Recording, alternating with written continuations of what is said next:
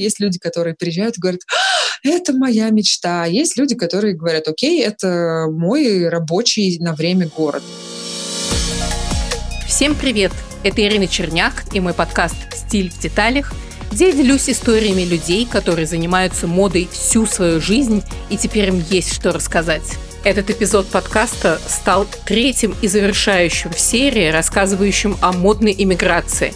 Так что, если он вам понравится, обязательно послушайте предыдущие два. В первом эпизоде мы говорили о том, какие возможности существуют для творческих людей, чтобы переехать в Америку.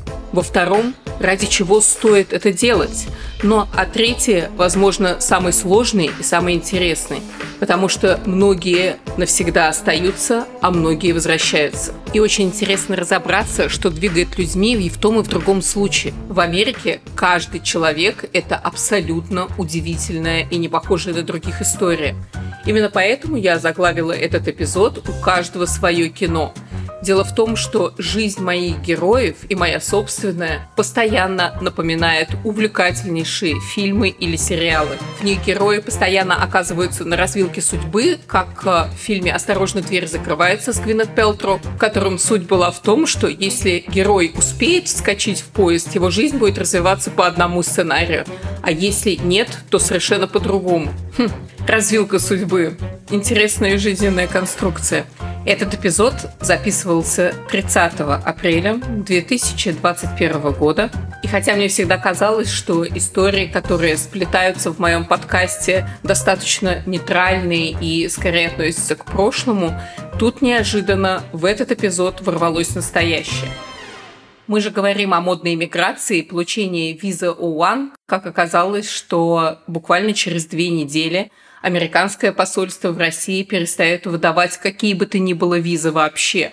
Это не говорит о том, что абсолютно закрывается окно для каждого творческого человека, но доказать свое желание работать в другой творческой реальности окажется чуть-чуть сложнее.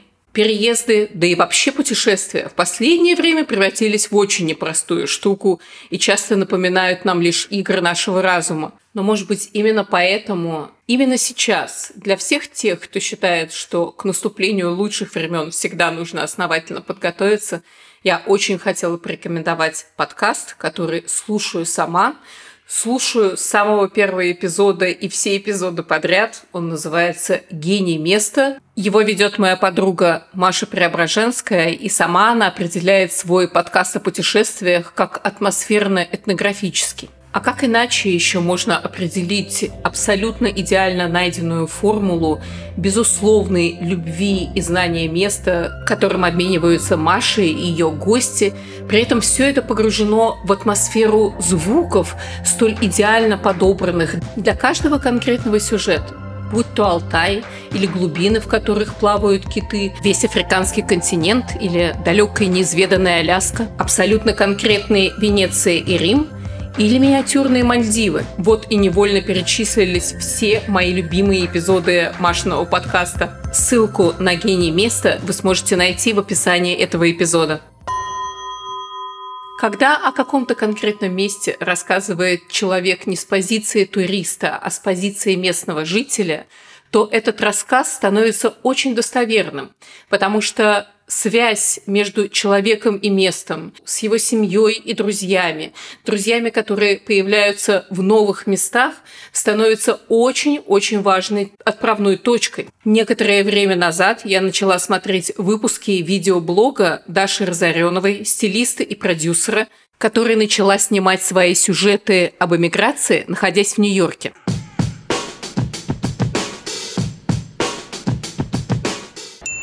В ее собственной истории и истории ее персонажей нет идеальной картинки, поскольку все ее герои проходят через испытания. По ссылке в описании подкаста вы можете посмотреть передачи на Дашином канале в YouTube. Она стала отличным интервьюером, и мне очень захотелось узнать, что же за вопрос был самым главным, который она задавала всем, с кем она разговаривала. Я всегда спрашиваю про родителей и как отнеслась семья к идее переезда, потому что, мне кажется, это, ты приходишь к маме и говоришь, мам, я теперь буду жить по тот конец света. Сколько бы тебе лет не было, я думаю, что это не важно. 20, 30, 40 родители все равно как ты на это реагируют. Это же тоже какая-то такая отдельная история, как ты сообщаешь своим родным, что ты теперь не будешь жить с ними в 15-20 минутах езды друг от друга. И у меня были такие какие-то поначалу сложности, мама очень переживала. Но в какой-то момент, а я очень долго делала визу, я сказала, дочь, езжай-ка ты в Америку жить. А там, говорит, посмотрим дальше.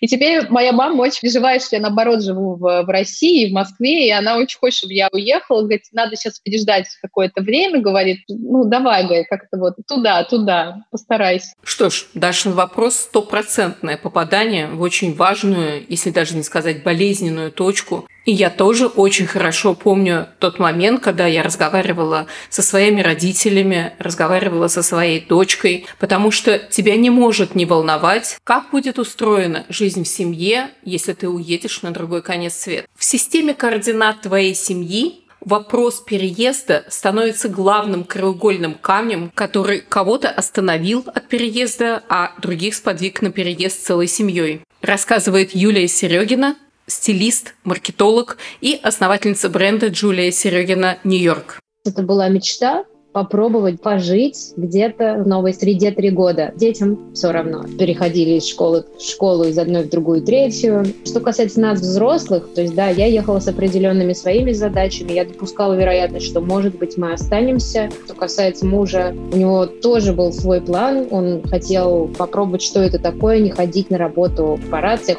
И, собственно, мы подумали, что самый правильный момент инвестировать в эту историю.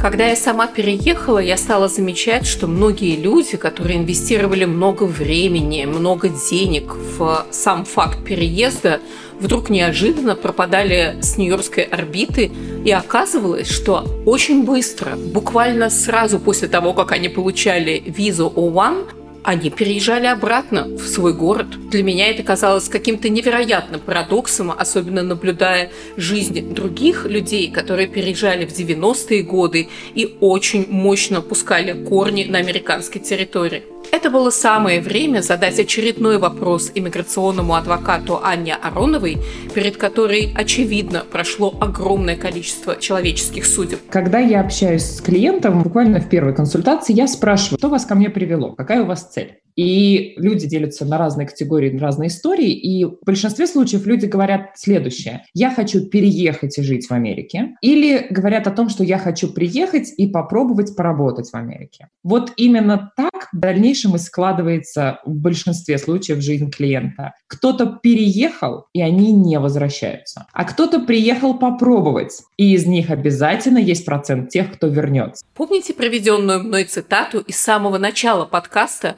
о двойственном отношении к переезду в Нью-Йорк. Это говорила Василиса Гамалея-Гусарова, стилист и продюсер, основательница компании «Спутник», «Супервижн» и «Visible». Тем логичнее кажется еще одна фраза из интервью с ней. Я понимала всегда, что я не хочу жить в Нью-Йорке. Нью-Йорк никогда не был моим любимым городом. Просто так сложилось. Творческая иммиграция десятых годов тем и необычна, что люди приезжали в первую очередь попробовать свои силы, но никогда не рвали своих связей с Россией, постоянно туда возвращались. И вот какая история произошла с фотографом Александрой Лерой в одной из ее возвращений в Москву. На тот момент я думала, что я вернусь буквально там месяца на 2-3. То есть я возвращалась только на проект. Я хотела встретиться с друзьями, сделать проект. Плюс еще в тот момент кризис, когда все куда-то упало, мне пришлось отказаться от квартиры в Нью-Йорке. И там что-то одно за другое я как бы подзастряла. Постоянно думала, как я вернусь. Но, видимо, у меня какое-то было вот шестое чувство. Встретила своего будущего мужа, француз. Поэтому я оказалась в Париже. Так Александра Лерой превратилась в Александру Филипп, но это не единственная романтичная история этого эпизода, рассказывает Василиса Гусарова. Конечно, удивительная штука. Мне было необходимо отправиться в Москву для того, чтобы просто проставить штамп в паспорте. Эту вклейку, конечно, можно было бы сделать в Мексике, о чем я думала. В Москве я сходила на кофе со своим будущим мужем. Эта встреча была решающей, потому что после этой встречи я поняла, что несмотря на мои амбиции, на мою карьерную ориентированность, я буду сохранять глубокое убеждение в том, что Нью-Йорк стоял до меня и будет стоять, а вот настоящую любовь стоит поискать. И в тот момент я приняла решение, что эти отношения для меня дороги. Хотя, конечно же, от Нью-Йорка я не отказывалась. Я продолжала жить между Штатами и Москвой. То есть я в действительности сначала жила какое-то количество месяцев, наверное, месяц э, в Москве, месяц в Нью-Йорке, может быть, два месяца в Москве, два месяца в Нью-Йорке. Потом это время стало сокращаться.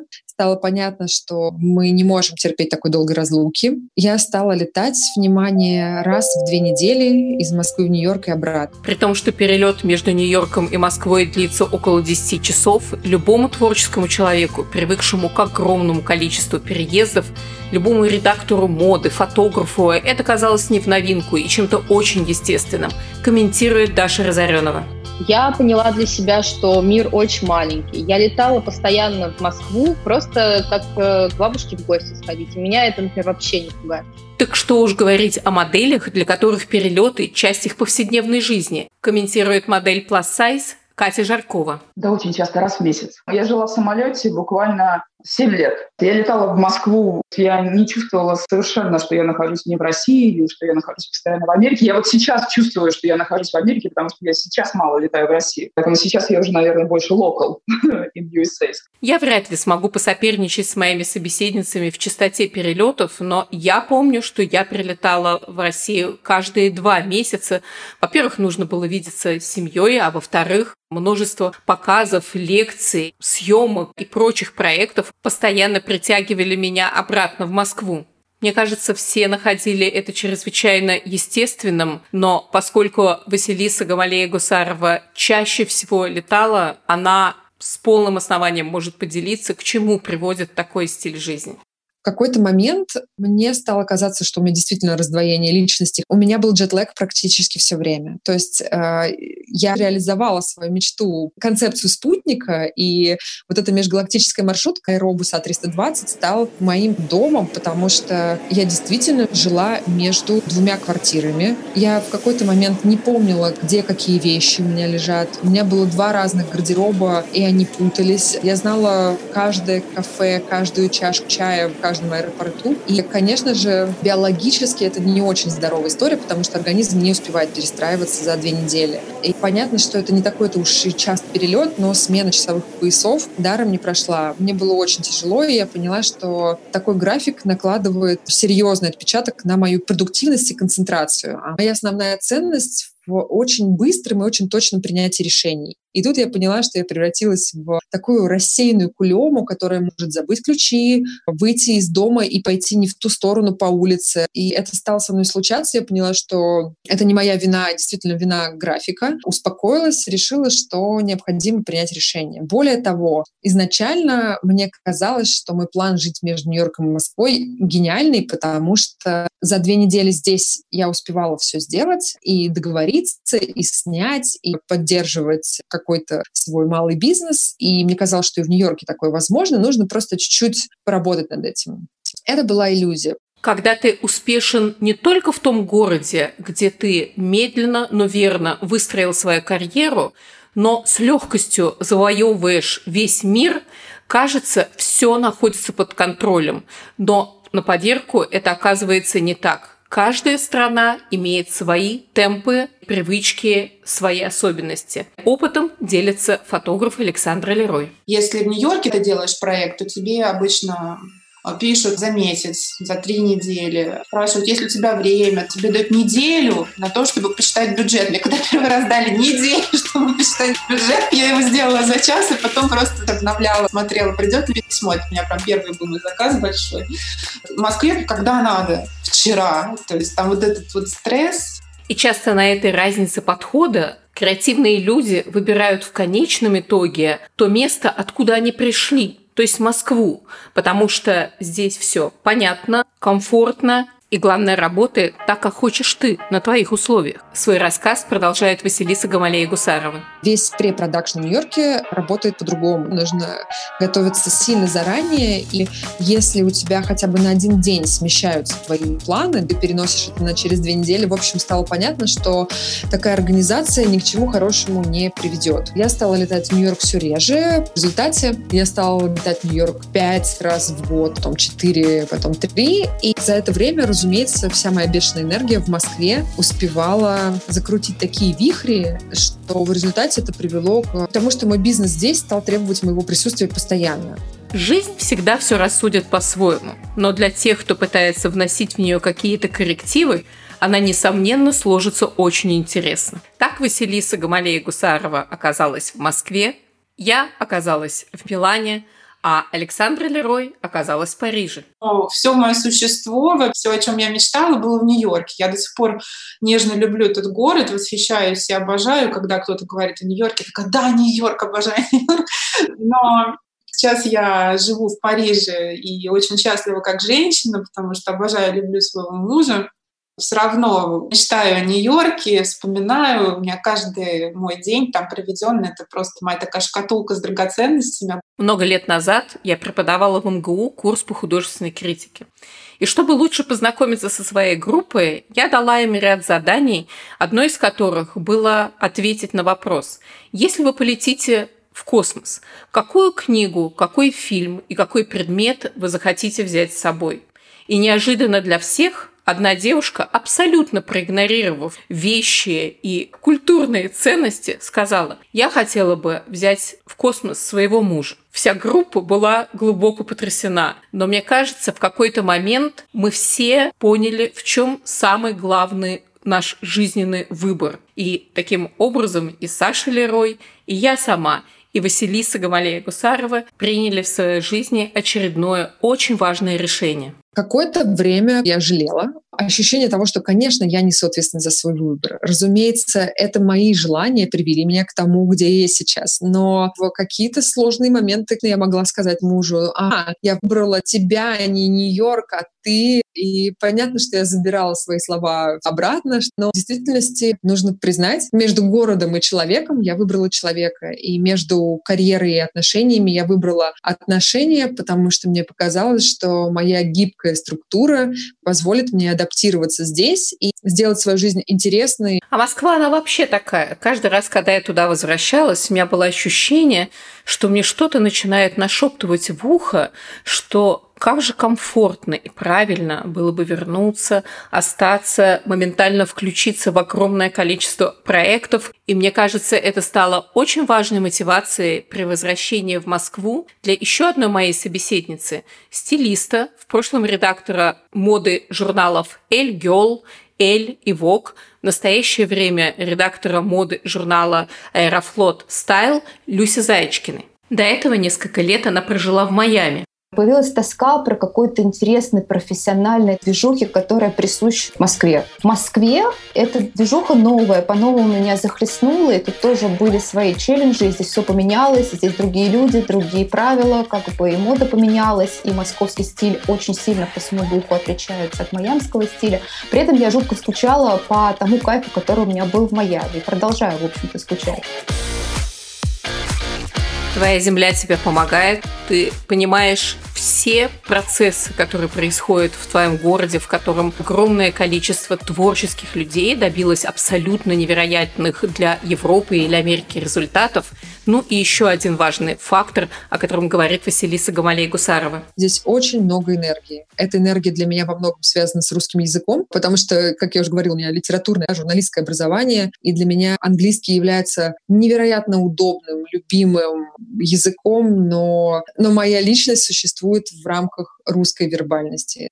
А может быть, вопрос выбора места в конечном итоге связан с вопросом поколений, потому что те, кто приехал в Нью-Йорк или приехал в Америку в очень молодом возрасте, перед ними практически не стоят те вопросы, как для тех, кто уже состоялся в карьере в той стране, где он родился, рассказывает стилист, живущая в Нью-Йорке Стефания Чекалина. Для меня Нью-Йорк — это город, в котором я выросла, именно как взрослый человек. Здесь я впервые начала нормально работать, встретилась со взрослыми трудностями. Ситуация Стефании очень интересная, потому что она приехала в Нью-Йорк из Краснодара. Вы знаете, даже с моделями бывают такие ситуации, когда они живут в небольших городах, сразу же уезжают за границу, и поэтому у них никогда не возникает даже повода вернуться в Москву, которая, безусловно, является главным модным местом в России. Поэтому перед Стефания особенно не вставал вопрос возвращения в Краснодар. это мой дом, но я, я не понимаю, чем я буду заниматься, потому что моя профессия подразумевает определенные действия, определенную систему,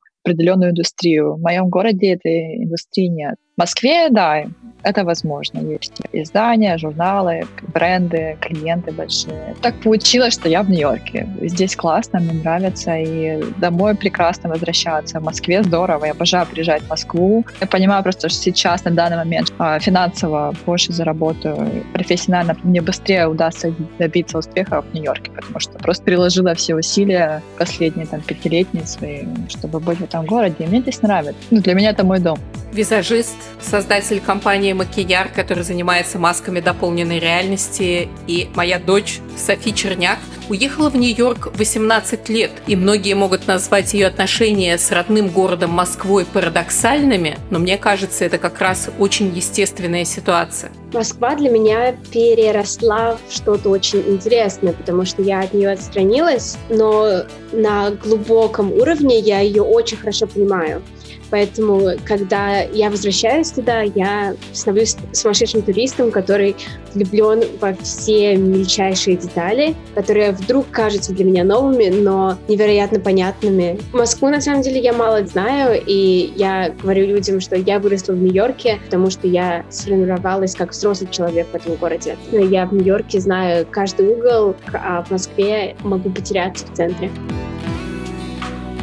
И со мной очень резонируют слова фотографа Павла Денисенко, который несмотря на то, что живет сейчас в Лос-Анджелесе, говорит такие слова о Нью-Йорке, при том, что я тоже не живу сейчас в Нью-Йорке, но мне почему-то кажется, что я из него не уезжала. Ты знаешь, у меня никогда не было такой мысли вернуться обратно. Я в первый раз, когда приехал в Нью-Йорк, я понял, что я хочу быть там, и у меня разделение с городом было просто ну, физически больно не быть в Нью-Йорке. Мне было очень страшно не быть там. Мне кажется, потому что настолько для меня важна моя работа и творчество, и общение с интересными, совершенно разными людьми, что я просто вот нашел свой дом.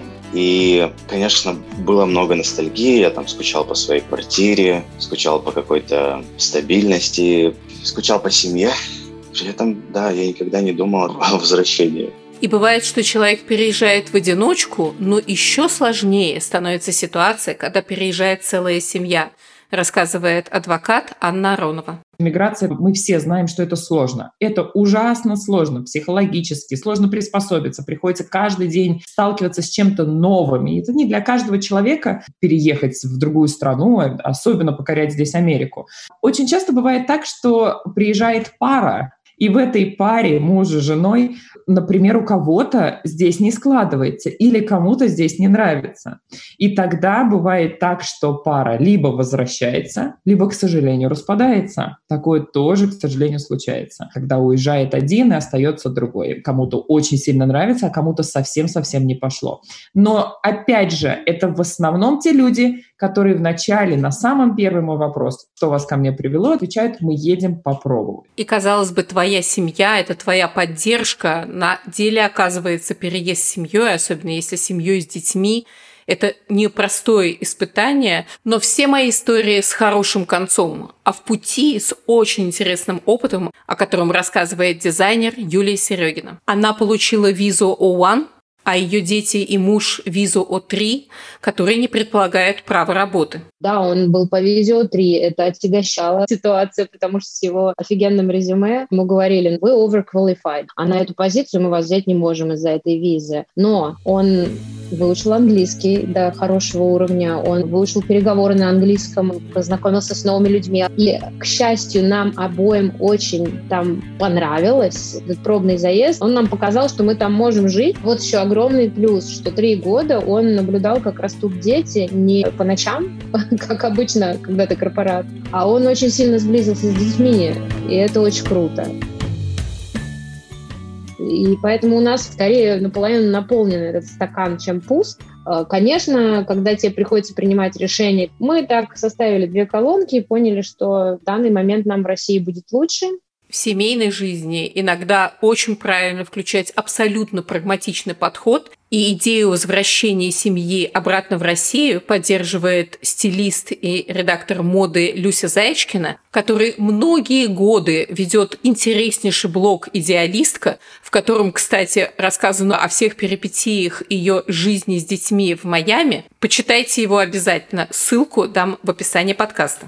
В Америке были ровно столько сколько наши дела нас кормили там. То есть, понятное дело, что на одном стайлинге в Майами не выжить, особенно для семьи из четырех человек. Мой блог, он едва ли мог бы прокормить семью. Даже несмотря на то, что он приносил доход, был монетизирован, но это не какой-то был там супер масштабный проект. У нас сайт был посвященный родам в США, и он какое-то время для нас был там объектом большого интереса. У нас был свой апарт-отель, достаточно прибыльным и успешным. Оба мы с мужем много трудились. Но у нас всегда была такая концепция, что если жить в Майами и жить на побережье, то там надо жить хорошо. Так как ты мечтал себе под пальмой, на пляже, жить на океане, в хорошей квартире. Момент был такого экономического спада сильного. И мы это ощутили, и нам не хотелось, чтобы мы в Майами жили наполовину скукожившись. Пока мы там были, поднимались на волну и были на ней, нам там жилось. Только мы почувствовали, что эта волна спадает, мы не стали цепляться там за соломинку и пытаться там любой ценой остаться. До отъезда в Америку Люся работала в очень крутых журналах, а потом была некоторая пауза, и стоило ей вернуться в Москву, как она сразу же заняла позицию директора моды в Аэрофлот Стиль. Но параллельно с таким опытом интересно посмотреть на опыт человека, который приезжает в Америку, не обладая какой-то позицией в России. Тем интереснее комментарий Софии Черняк.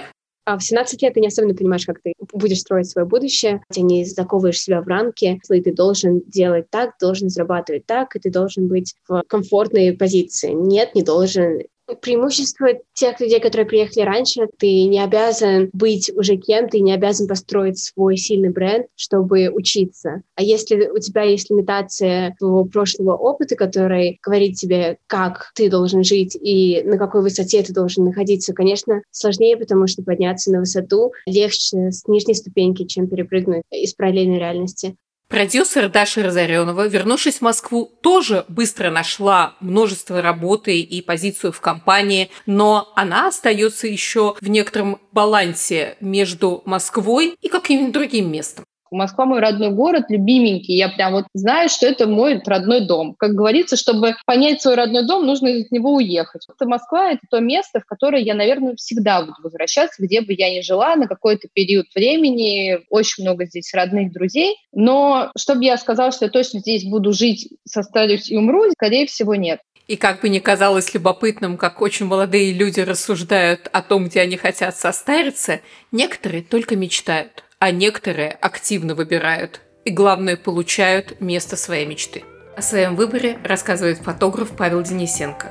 Ты знаешь, так и получается. Я сейчас живу в Лос-Анджелесе, и это тоже была мечта. Нью-Йорк — это город больше для меня о моде, и Лос-Анджелес больше о кино. Я здесь получаю совершенно другой опыт. Вот, кстати, Лос-Анджелес — такой город, где я вижу, что я могу здесь состариться.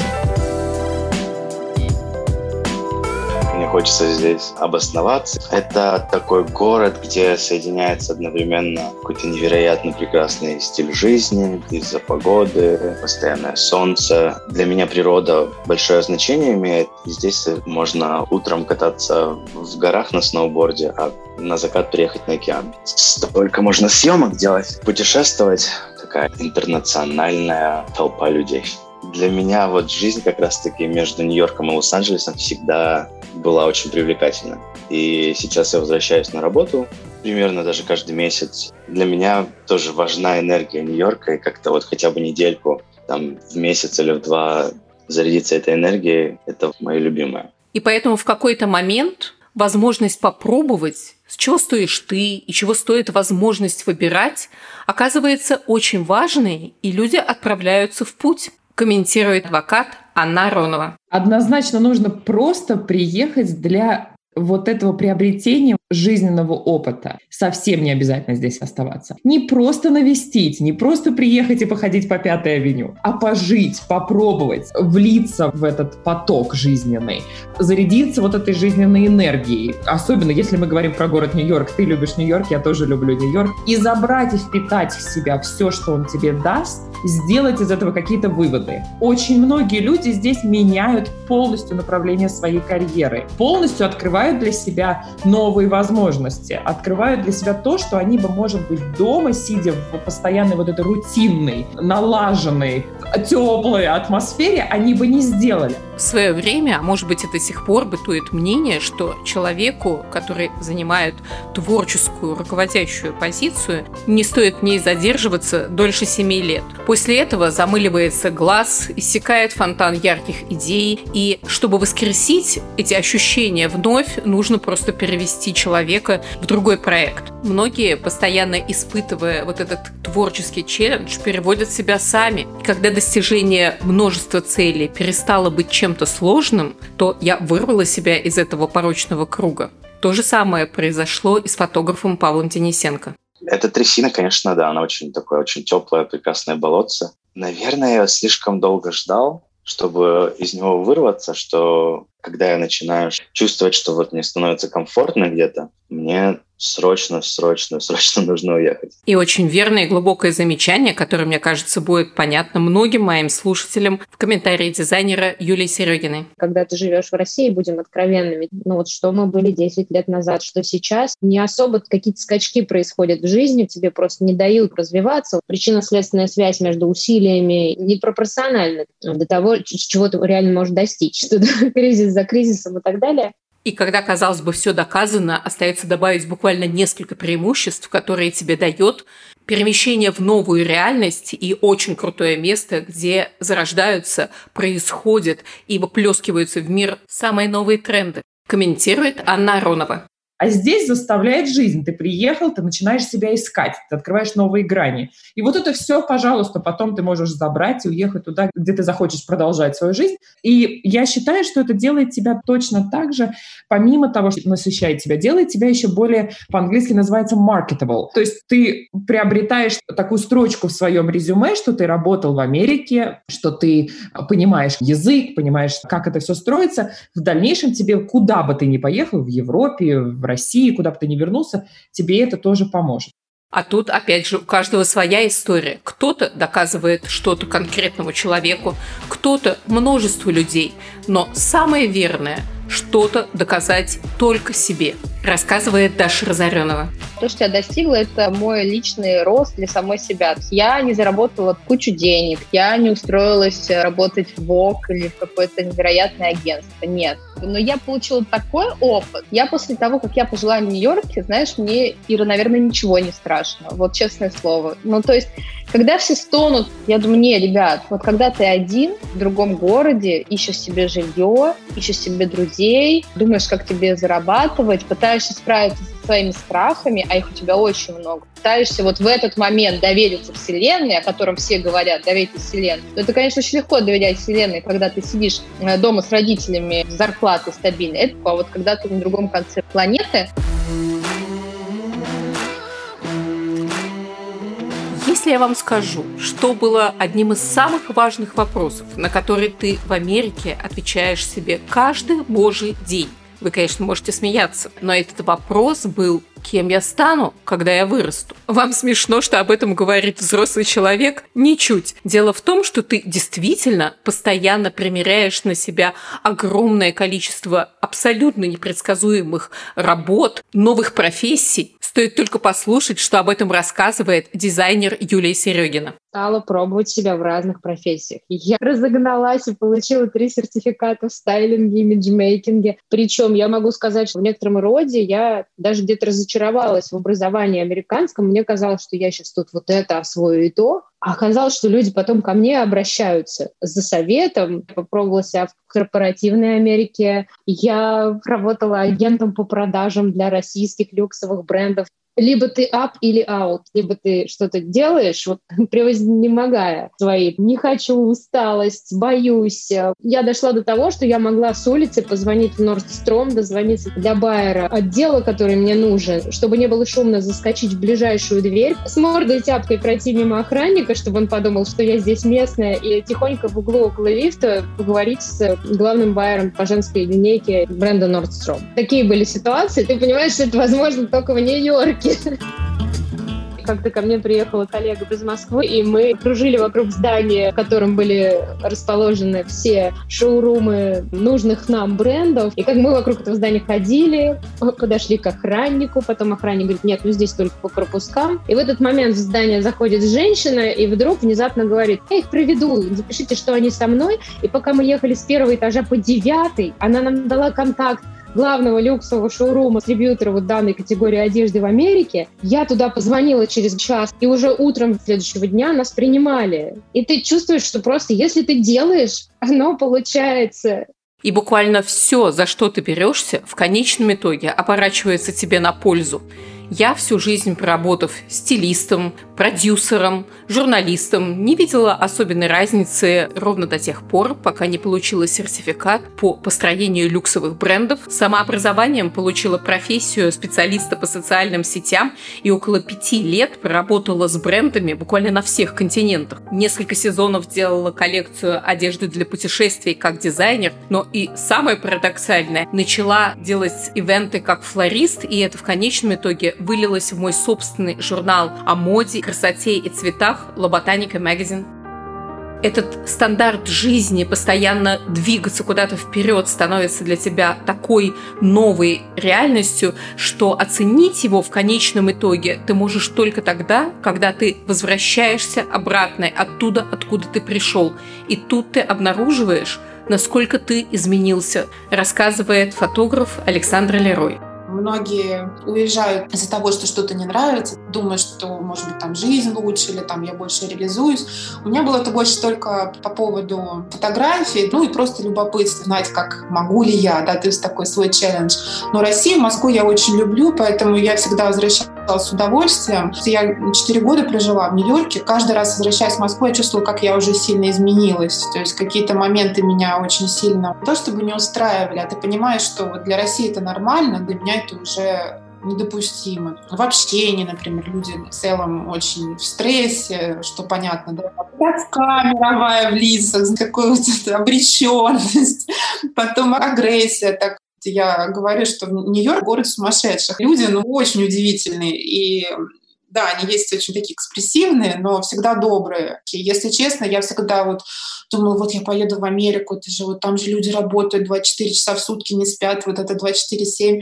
Настраивалась такая, приехала в Нью-Йорк, так все расслаблено. Вообще для меня это был просто, я там так отдыхала и реально успевала раз в 10 больше просто за один день сделать. У нас это другое. Ты чувствуешь, что этот нерв, готовность к спору, готовность противостояния, оно в воздухе, грубости, плюс нетолерантность, расизм. Когда после Нью-Йорка приезжаешь, друзья black guys, Asians, и в России у нас это спокойно сказать там, ну, я даже не хочу говорить, неприятно. Ты же всем не объяснишь, а это вокруг. Даже раньше этого не замечала.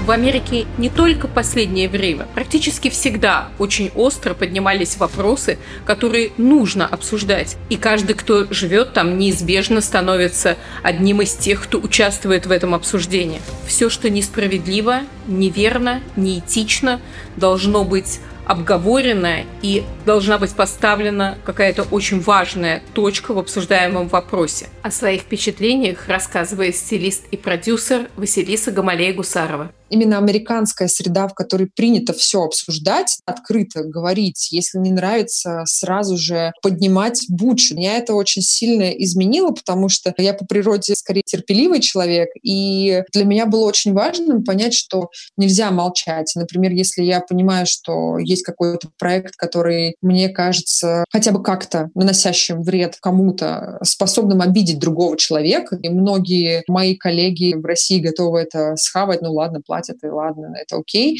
Конечно, это тоже плод работы в Америке, да, потому что там люди все-таки думают о том, куда они вписываются и зачем.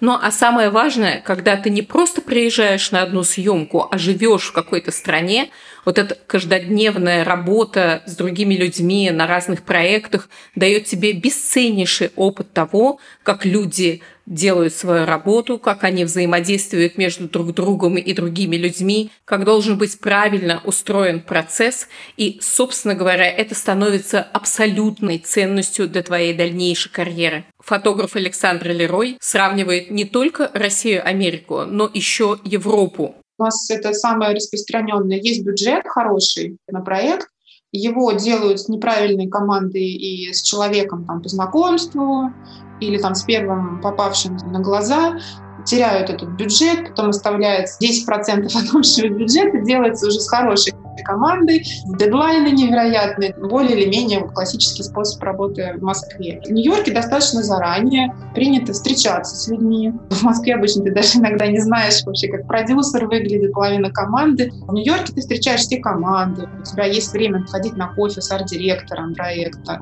посчитать, посмотреть, поскаутить, съездить на локейшн. А все на это закладывается время.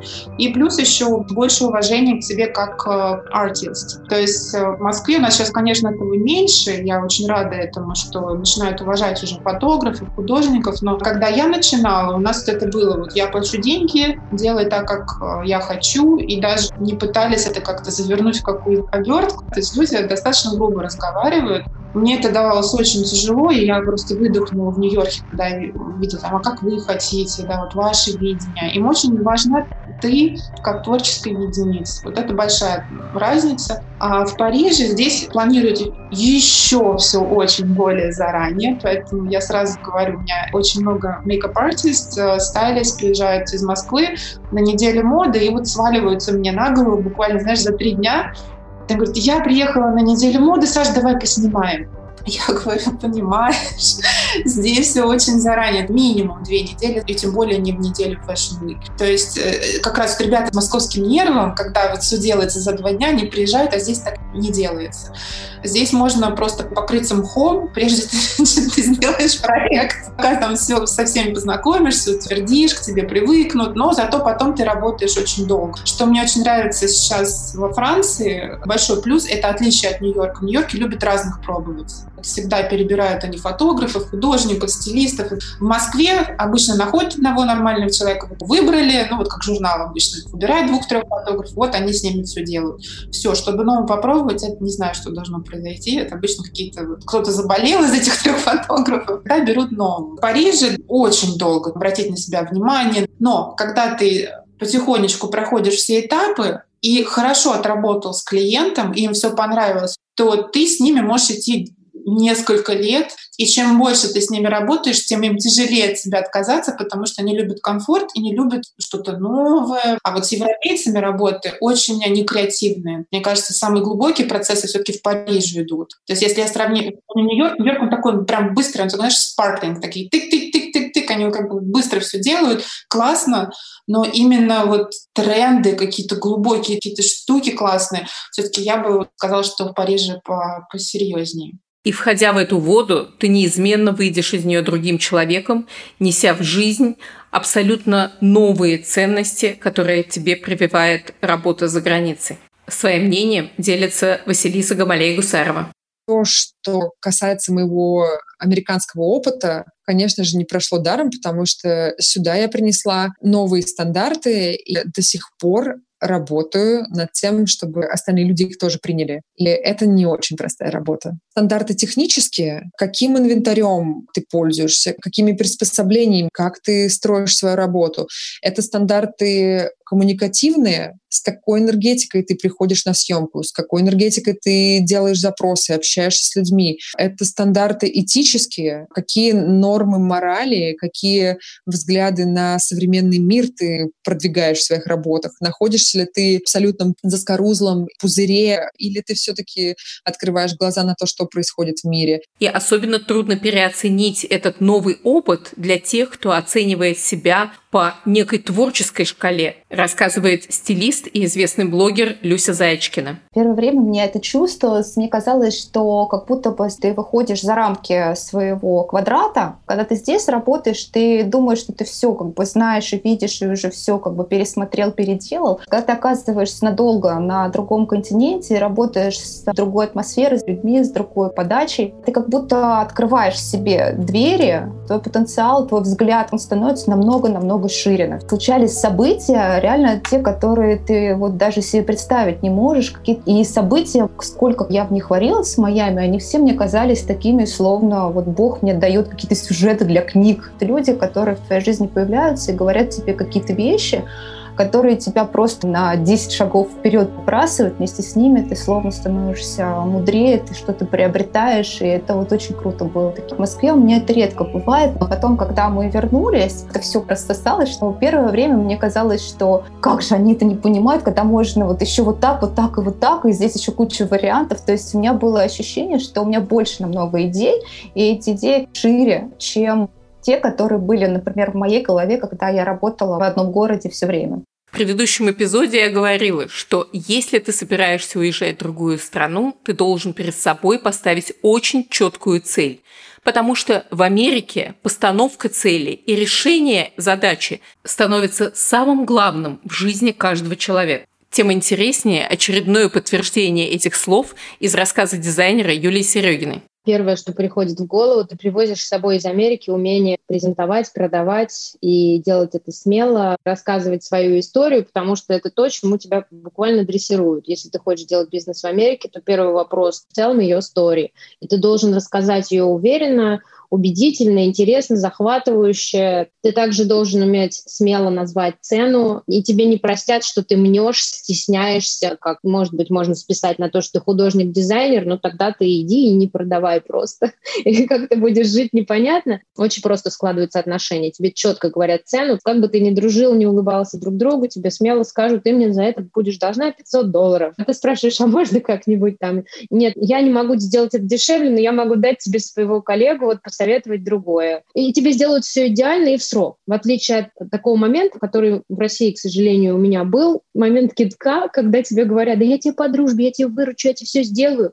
А потом тебя в последний момент просто опрокидывают, безответственность, с тебя не берут деньги, тебе и ничего не должны, могут запросто вот так поступить.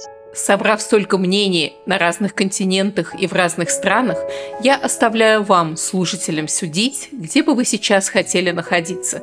Но мне очень близки слова, сказанные моей дочкой Софи Черняк. Как многие говорят, ой, ну через шесть месяцев она перестанет так любить Нью-Йорк, потому что она поймет, какой он жесткий и сложный.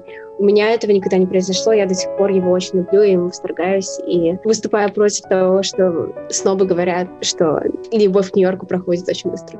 И невероятно резонируют слова, сказанные фотографом Павлом Денисенко. Почему-то мне нужно быть здесь.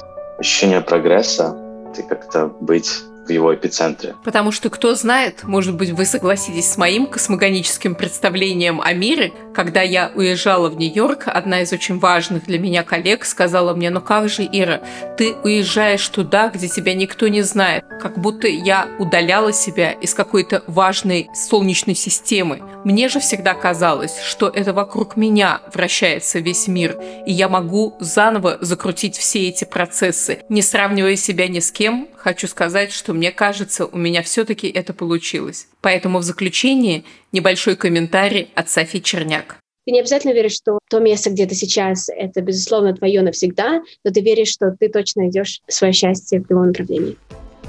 С вами была Ирина Черняк и мой подкаст «Стиль в деталях». Я благодарю вас, что вы дослушали эпизод до конца. Ищите ссылки на всех героев в описании этого эпизода и любуйтесь множеством потрясающих фотографий в инстаграме Style and Details, нижнее подчеркивание подкаст. Если вы хотите поддержать подкаст, но пока не знали, как это сделать, то зайдите на веб-сайт Patreon, на страницу подкаста «Стиль в деталях», где можно купить подписку, благодаря которой вы можете получать эксклюзивный материал, множество интереснейших историй, которые, к сожалению, не всегда входят в эпизоды. Остаюсь с вами на связи. Пишите ваши комментарии и идеи на email адрес styleindetails собачка gmail.com и при этом, пожалуйста, не забывайте оставлять отзывы везде, где можно их написать, потому что это поможет другим людям узнать о моем подкасте. Этот эпизод мне помогли подготовить техническая поддержка Джерри Келе, саунд-эффекты Илья Филиппов и логотип Софи Черняк. Встретимся через две недели. Нас ждет еще больше увлекательных историй.